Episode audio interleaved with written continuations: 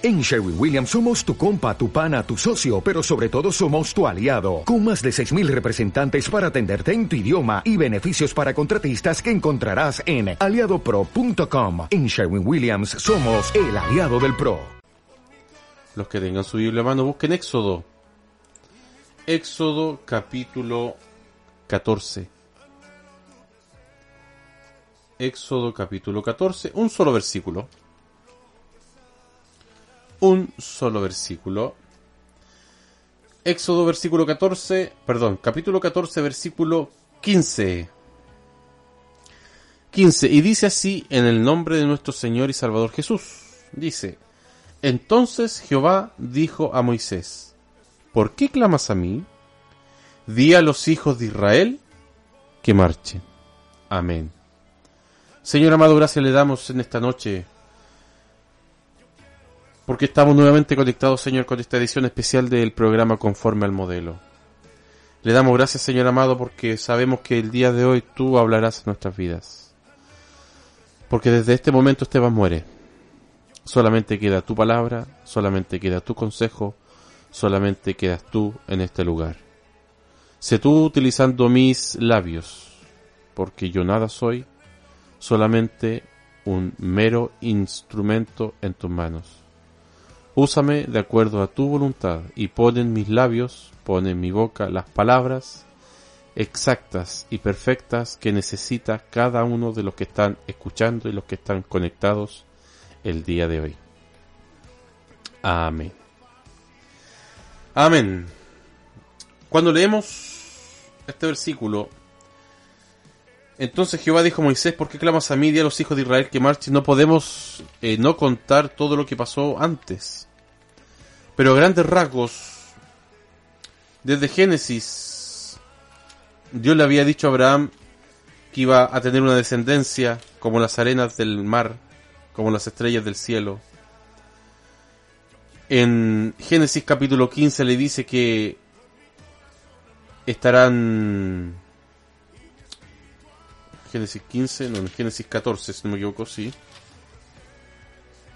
Por ahí, Génesis, no, capítulo 15. Dice que estarán 400 años esclavos. Génesis 17, si no me equivoco. 400 años esclavos y que el Señor los sacará con mano poderosa. Estuvieron 400 años esclavos y llegó Moisés.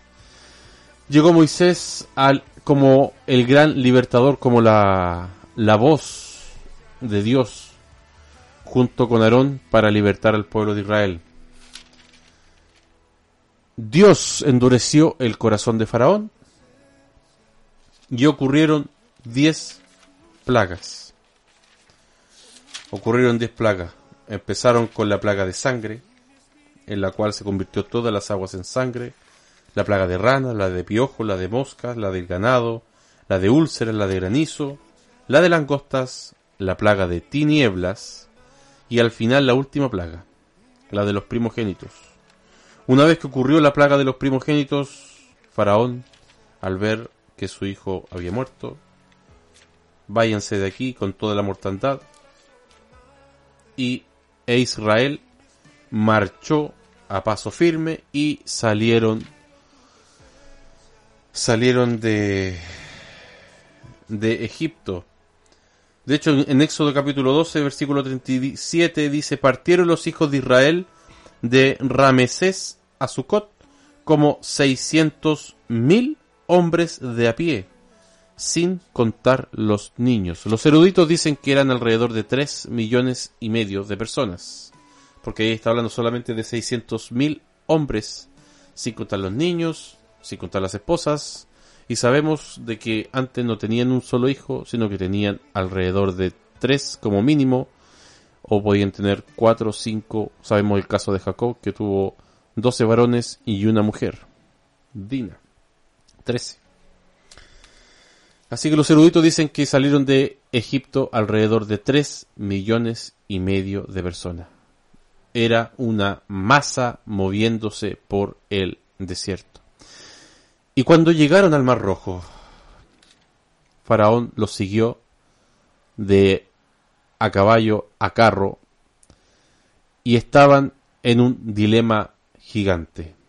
Tenían el Mar Rojo delante y tenían a los egipcios atrás. ¿Qué podían hacer? Y ahí es donde el pueblo de Israel por primera vez se alza contra Moisés y le dice, ¿no había sepulcros en Egipto que nos has sacado para que muramos en el desierto? ¿Por qué has hecho así con nosotros que nos has sacado de Egipto? ¿No es, ¿No es esto lo que te hablamos en Egipto diciendo, déjanos servir a los egipcios, porque mejor nos fuera servir a los egipcios que morir nosotros en el desierto? Este es el primer discurso en contra de Moisés, que después se repetiría una y otra y otra y otra y otra y otra vez a través de todo el viaje desde la salida de Egipto hasta cruzar el Jordán y obtener la tierra prometida después de 40 años, cuando fueron repartidas las tierras. Que eso después, se, después se ve en el, en el libro de números. Y cuando se encuentran con este dilema, el mar adelante, los egipcios atrás, o morían ahogados, porque no creo que como esclavos hayan tomado algún curso de natación, lo dudo, o morían ahogados, o dejaban de que los egipcios los mataran porque esa era la orden de Faraón, eliminarlos a todos y dejarlos muertos ahí en el desierto. Pero no contaban, como dicen por ahí, no contaban con la astucia. No, no contaban que estaban siendo cuidados por el Dios del universo. Por aquel que creó las estrellas. Para los que creen en los signos zodiacales, ¿para qué creer en las estrellas? Si es mejor creer en quien que las creó, en quien las creó. Y Dios le dice algo que en el momento preciso, en ese instante, fue ilógico. Y le dice Jehová a Moisés, ¿por qué clamas a mí? Di a los hijos de Israel que marchen. Ante esa primera frase, ni por ponerme los zapatos de Moisés, porque si se fijan, cuando a uno le empiezan a decir, a dar consejos o a decir algo que hacer, la mente es tan rápida que uno con las primeras palabras ya se arma todo un panorama. Y a medida que le van aclarando la película, uno va entendiendo el cómo, el por qué y el a dónde. Y lo primero que Dios le dice a Moisés, marchen. ¿Qué me vienen a hablar a mí? Yo ya los saqué de la tierra de Egipto y con mano poderosa. ¿No vieron acaso mi poder? Marchen. Con fe. Porque Moisés ya les había dicho que Jehová peleará por vosotros. Y ahí Dios le completa el discurso, le dice, y tú, Moisés, tú, alza tu vara y extiende tu mano sobre el mar y divídelo, y entre los hijos de Israel por en medio del mar en seco. Si a mí la Biblia me dice que pasaron en seco, no pasaron por un barreal. No, no, no se, no se ensuciaron las sandalias con barro. No, no, no. Pasaron en seco. Así de simple. Cuando vemos que ya termina este, este año, 2020, vemos que han pasado tantas cosas como hablamos el día lunes, como han hablado, eh, ha hablado el pastor Osvaldo, ha hablado el pastor Rodrigo, ha hablado Samuel, ha hablado David, Rodrigo, Francisco, el pastor, eh, el pastor Francisco también. Los diferentes locutores de Radio Belén han hablado también en nuestras iglesias, hemos hablado en familia. Este año ha sido un año histórico Muchos hablan que cada 100 años hay una pandemia y empiezan a recordar las pandemias para atrás, que hubo tal, que hubo la peste negra, que hubo la peste no sé cómo, la peste aquí, la peste allá y murieron tantos millones de personas. Pero este año en particular ha sido un año especial. Un año en el cual, de partida, pasó algo que nunca creímos que pasaría. Se cerraron las iglesias. Hay un dicho muy popular que dice, él no sabía lo que tenía hasta que lo perdió. ¿Se han fijado? Siempre eso, hasta en, la, hasta, en las telenovelas venezolanas, cuando se, se quiebra una pareja, dice, él no sabía o ella no sabía lo que tenía hasta que lo perdió. No. Yo te digo que nosotros sabíamos lo que teníamos en la iglesia, pero nunca pensamos que lo íbamos a perder. Y cuando nos vimos con la iglesia cerrada, cuando nos vimos que no podíamos ir a reunirnos con nuestros amigos, con nuestros hermanos, a escuchar palabra, como dice Hebreos capítulo 10, como algunos tienen por costumbre, ojalá que nosotros no hayamos sido de esos algunos que iban por costumbre nomás a la iglesia. Ah, hoy día día domingo hay que ir a la iglesia. Domingo igual iglesia. No, no, no. Ir a alabar a Dios, agradecerle.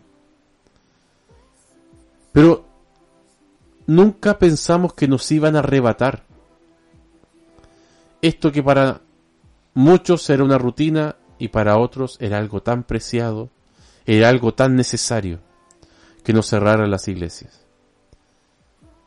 Pero, aquí viene el pero gigante, nos vimos en la necesidad de abrir una pequeña iglesia en nuestros hogares, en donde el jefe de hogar, o, en, en los casos donde no estaba el jefe de hogar, sino que estaba la jefa de hogar, se convirtió en el líder de esta, de esta pequeña iglesia. Tuvo que exhortar la palabra, tuvo que orar con la familia, tuvo que a lo mejor tomar la guitarra que estuvo tanto tiempo empolvada que ya ni siquiera la llevaba al coro de la iglesia. Afinarla, cambiarle cuerdas y empezar a alabar a Dios desde la casa. Empezamos a conocer lo que era sumgregarse, que a través de diferentes plataformas, a través de diferentes eh, sectores en Internet, ya sea Facebook, YouTube, es Zoom, Meet, nos podíamos congregar y nos podíamos reunir y nos podíamos ver las caras. Empezamos a aprender esto de las redes sociales yo no tenía redes sociales. Yo con suerte tenía un Facebook que lo veía una vez a las 500.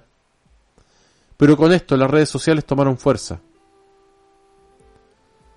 Con esto las redes sociales se hicieron útiles. Donde muchas veces se dijo de que las redes sociales eran, y perdónenme lo que le voy a decir, que las redes sociales eran del diablo. Y resulta que ahora los mismos que decían que eran del diablo ahora dicen Bendita red social, bendito Facebook. Siempre se pensó que como Daniel decía en, las profecías, decía que la ciencia aumentará, se tomó de que la ciencia iba a ser algo malo. Nosotros debemos tomar como cristianos esta ciencia, estas redes sociales, y transformarlos en algo, transformarla en algo bueno. Lo que se hizo. Yo conocí en particular este año muchos de los que, de los que ahora yo considero amigos en Concepción. Hermana María, hermana Carolina, hermana Dafne, hermana Karen, hermana Yera, el hermano Daniel, Iván, que ya los conocían de, un, trabajo que tuve en Concepción, la hermana Ondina, el hermano Francisco, su esposa. Conocí gente de Argentina, de Estados Unidos, de El Salvador, en los cuales me, me, me congrego para, para aprender de la Biblia. Y se empezaron a utilizar todas estas plataformas y, em, y, se, y silenciosamente la iglesia empezó a crecer en número. Pero a la vez que crecía en número, se empezó a acomodar y a sentirse cómoda porque ahora podíamos poner el, el, el, el computador en la televisión en el plasma de 87 pulgadas el día domingo mientras escuchábamos la predicación del pastor online mientras nos comíamos un asadito. No sé, yo a mí por lo menos no me pasó eso, pero lo, lo escuché de varios lados. No digo que sea malo, pero así se llegó a más hogares. Se llegó a más casas, gente que dijo nunca más en mi vida voy a pisar una iglesia. Bueno, pues la iglesia llegó a la casa. Y vemos como este año ha sido un año que para muchos ha sido más de bajo que de alto. En mi caso personal ha sido una gran y hermosa bendición. Yo en mi caso personal aprendí a leer gracias a la sabiduría de mi abuelita. Aprendí a leer en la Biblia. Pero este año aprendí más de la Biblia de lo que aprendí todos mis años para atrás. Porque es increíble los misterios que el Señor le revela a los necios de este mundo, de los cuales yo soy el primero. Y vemos que este año avanzaba y avanzaba y teníamos la esperanza de que en abril se iba a acabar el coronavirus, que en mayo se iba a acabar, no, si nueva fecha, en septiembre vuelve, vuelve las clases. Mentira. Vemos ahora que llegó una nueva cepa con esta nueva cepa, las la vacunas, en buen chileno, y perdóneme cómo se lo voy a decir, pero la, la vacuna se fue a las pailas. ¿Vamos a seguir encerrados hasta cuándo? No sé. Pero muy bien decía el hermano Francisco hoy día en su programa en, en Apocalipsis, capítulo 22, que dice, el espíritu y la esposa dicen, ven. El, y el que oye diga, ven. Y el que tiene sed, venga. Y el que quiera tome del agua de la vida gratuitamente. El que da testimonio de estas cosas dice ciertamente, vengo en breve. Amén. Sí, ven, Señor Jesús. Se acaba este año, pero estamos un año más cerca de este arrebatamiento tan hermoso que muchos no creen. Que muchos me pueden tirar a la cara, no, que en la Biblia dice tal versículo que lo estás hermenéuticamente hablando, lo estás eh, eh, entendiendo de mala manera. Aquí se aplica fácilmente que la mucha letra mata, porque el Señor reveló a los necios de este mundo los misterios más grandes que hay en esta palabra. ¿Y a cómo lo reveló a los necios? A través del conocimiento, no, a través del corazón, a través de su Espíritu Santo. ¿Creemos en un Dios trino? Sí, en un, en un Dios Padre, Dios Hijo, Dios Espíritu Santo. En un Dios todopoderoso que nos ha librado hasta el día de hoy de esta pandemia. Que si estás vivo hasta hoy, es solamente por obra y misericordia de Dios Vemos este ejemplo de Moisés, cuando el Señor le dice, ¿qué clamas a mí? Marcha. Nosotros ahora como buen fin de año miramos hacia atrás, sí, miramos hacia atrás. Y nos damos cuenta que el Señor ha sido con nosotros y nunca nos ha dejado solos. Nunca nos ha soltado. Miramos hacia atrás, pero ahora ya no es hora de mirar atrás. Es hora de marchar es hora de mirar adelante, porque un soldado que mira para atrás está completamente perdido, porque el enemigo está al frente, no está atrás, a no ser que el soldado arranque. Aquí no, se no se aplica el dicho soldado que arranca sirve para otra guerra, no. Aquí somos soldados de Jesucristo, que debemos estar al pie del cañón, pero la batalla no es nuestra, es de Dios. Y Él ya la ganó en el madero de la cruz. ¿Qué nos dice el Señor el día de hoy? Ya finalizando. Ya hemos pasado, son las 12 con 2 minutos. Ya hemos pasado el día 31 de diciembre del año 2020, el último día del año. ¿Y qué nos dice el Señor? Ya no mires más para atrás.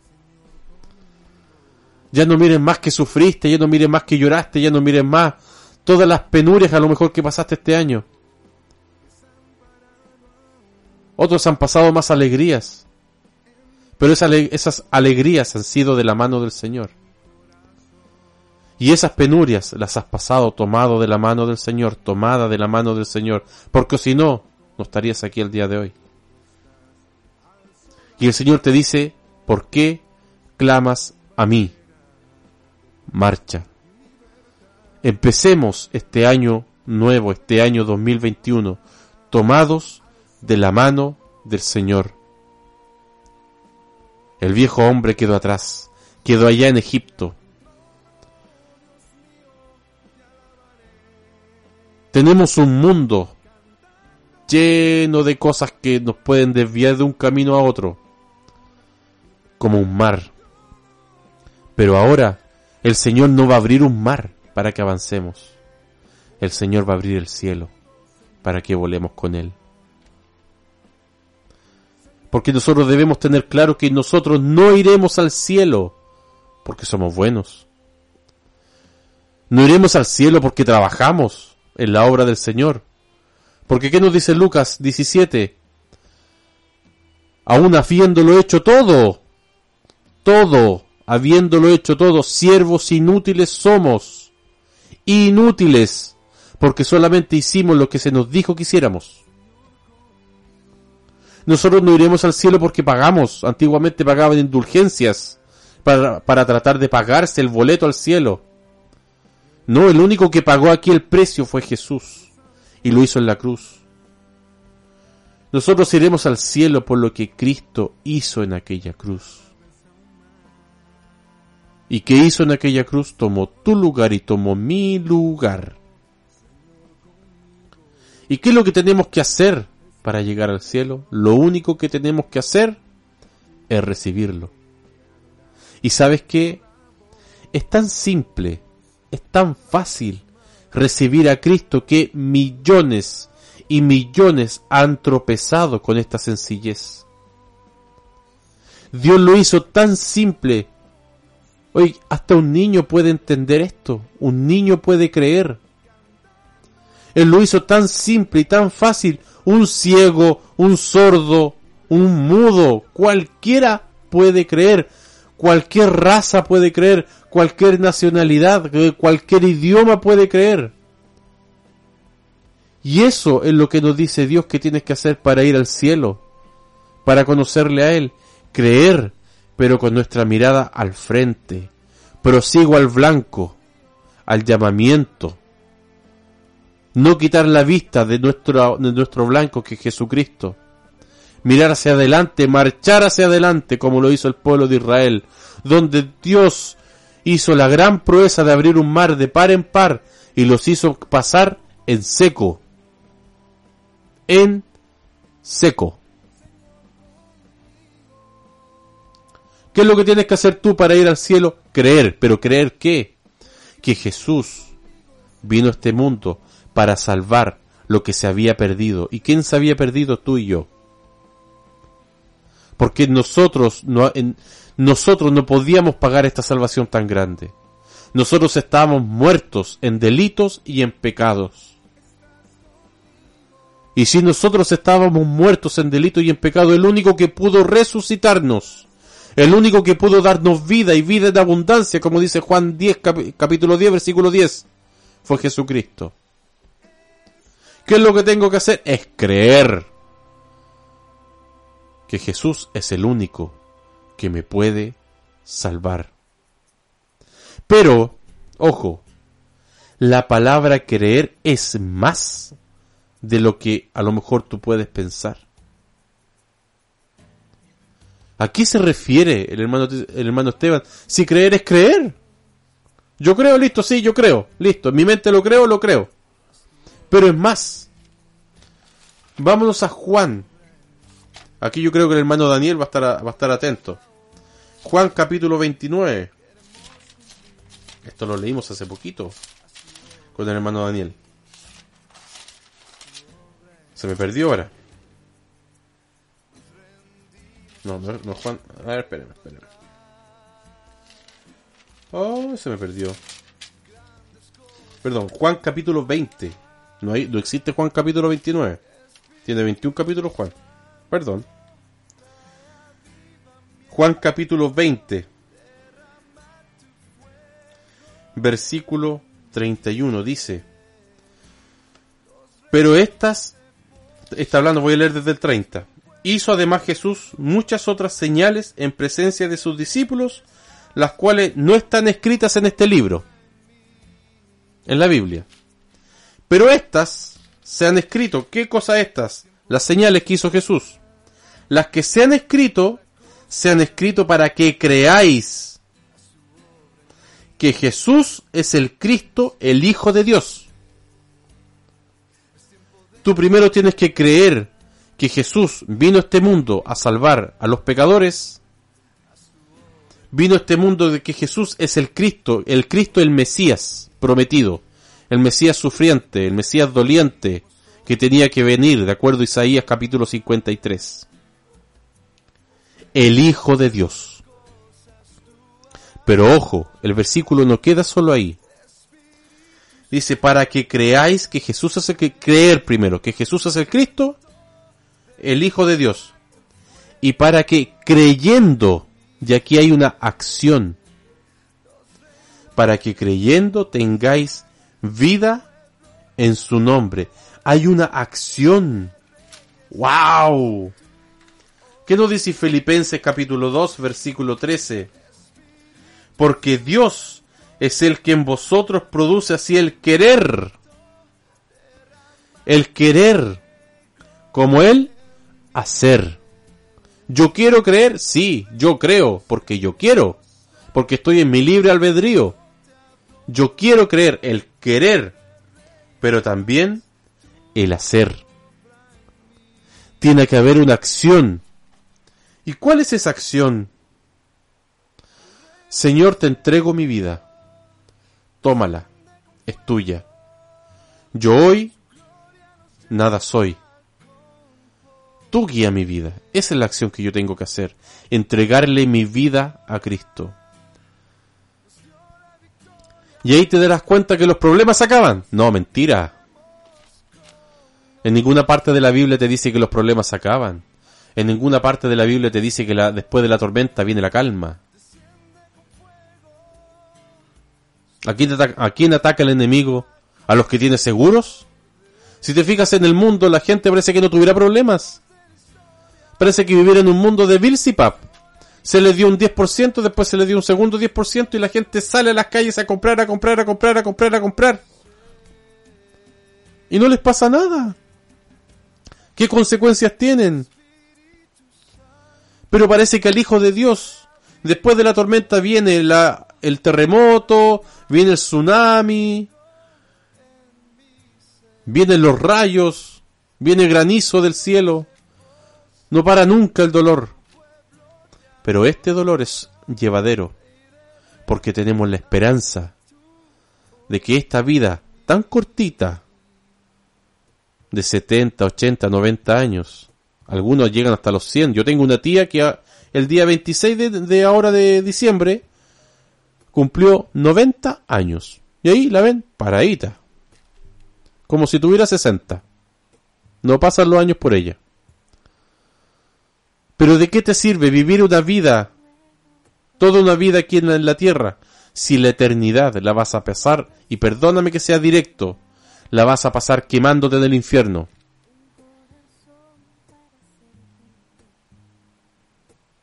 Toda cosa tiene consecuencias, pero nosotros ya fuimos justificados, fuimos lavados, fuimos justificados, fuimos comprados y fuimos glorificados que esa gloria se la devolvemos nuevamente al Señor a través de la alabanza y la adoración. Es creer, como decía un pastor en un cassette, me acuerdo en un cassette, pastor eh, Chaparro, decía, cree, cree, cree, cree, nada más que cree. Este evangelio es de locos, de los que creen las locuras que un día vamos a, un día vamos a volar, de los que creen la locura que un día vamos a pisar esas calles de oro transparente, de los que creen en la locura que nos vamos a tirar un piquero ahí, un mortal, un, eh, un, un mortal carpado hacia adelante, triple mortal en un mar de cristal. Esa locura. Eso debemos creer. Porque este Evangelio es locura para los que se pierden. Y este programa y esta radio, Dios la permitió para que no sean tanto los perdidos que escuchen esta radio, sino que los que escuchen esta radio puedan entregar su vida y su corazón a Cristo. Si tú tienes la duda el día de hoy, solamente tienes que creer. Esta palabra creer significa un compromiso con el Señor. Cambia tu vida, no es que cambie tu horario el día domingo para ir a la iglesia o el día domingo para conectarte a, a la reunión en Facebook. No, es un compromiso, es una rendición. Como dice un himno muy antiguo, yo me rindo a Él, yo me rindo al Señor. Que Él haga conmigo lo que quiera, que él, él, en su palabra dice que, él, que nosotros somos como vaso, como vasija en las manos del alfarero. Y Él nos quiere perfeccionar para que esta vasija en sus manos no tenga ninguna imperfección y pueda ser llenada por esa, ese aceite, por esa, por ese Espíritu Santo y tengamos la reserva para que cuando Él venga a buscar a su iglesia, para que el esposo cuando venga a buscar a su amada, nosotros seamos como las vírgenes prudentes y tengamos reserva en nuestras vasijas y podamos preparar nuestras lámparas llenas de aceite y así poder entrar con el Señor a las bodas.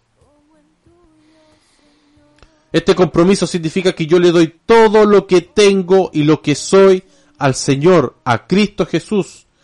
Confiar solamente en Él para mi perdón y salvación. Significa que en el momento que tú lo recibes, amigo, amiga, tu nombre, tu nombre, como dice Apocalipsis 3, 5, ya no será borrado del libro de la vida. Ahora yo te hago una pregunta, ¿estás seguro? ¿Estás segura que te vas a ir al cielo con el Señor? ¿Estás preparado? ¿Estás preparada para conocer al Señor? Yo te aseguro una cosa, que dignos no somos, para nada. Pero el Señor, ¿qué nos dice hoy día? Marchas adelante y punto. El resto déjamelo a mí, soy yo el que abro las aguas, soy yo el que abro los cielos. Soy yo el que hago maravillas. Tú solamente marcha, ¿por qué? Porque tienes que creer, creer y creer. Nada más que creer en mí. Tu carne no, tu carne no te deja avanzar. Tu carne no, te deja tomar la decisión. Pero esta carne se va a pudrir acá. Va a ser enterrada y va a ser comida por gusanos. Nuestra alma, nuestro espíritu. Nuestro espíritu que va a estar aunado con el Espíritu Santo de Dios. Es lo que va a llegar allá arriba.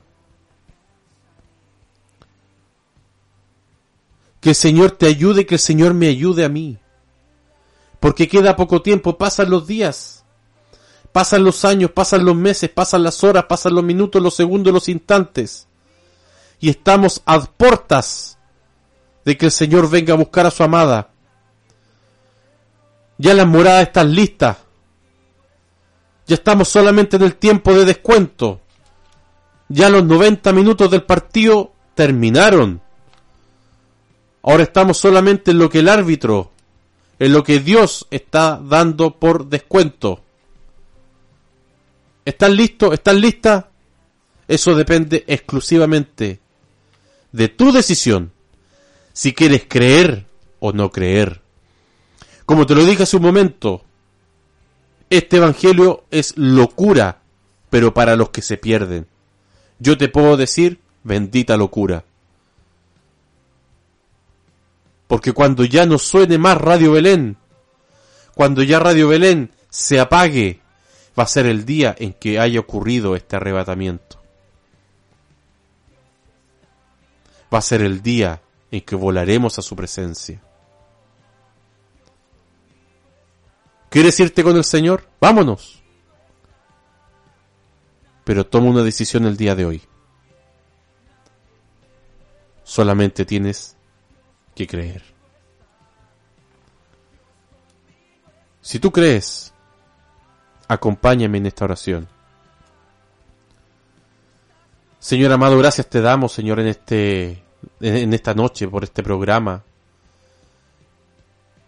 Y te pido de manera encarecida por todos aquellos que están escuchando esta palabra el día de hoy. Si alguno aún no cree, golpea en su corazón para que Él te acepte, para que ella te acepte y pueda tener una decisión única y eterna en la cual llegará a tus plantas.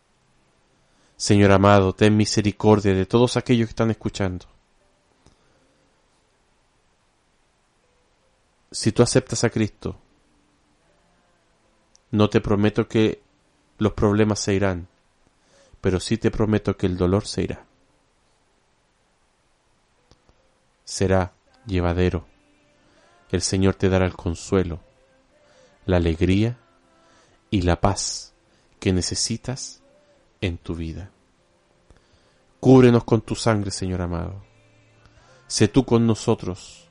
Acompáñanos en estas últimas horas del año 2020 para que cuando llegue el 2021 de una vez por todas tomemos, la decisión y digamos, Señor, hoy marcho para Canaán. Gracias, Señor amado. Ten misericordia de todos nosotros y ayúdanos. Todo esto te lo pedimos y te damos gracias. En el nombre de nuestro Señor y Salvador Jesucristo. Amén y amén.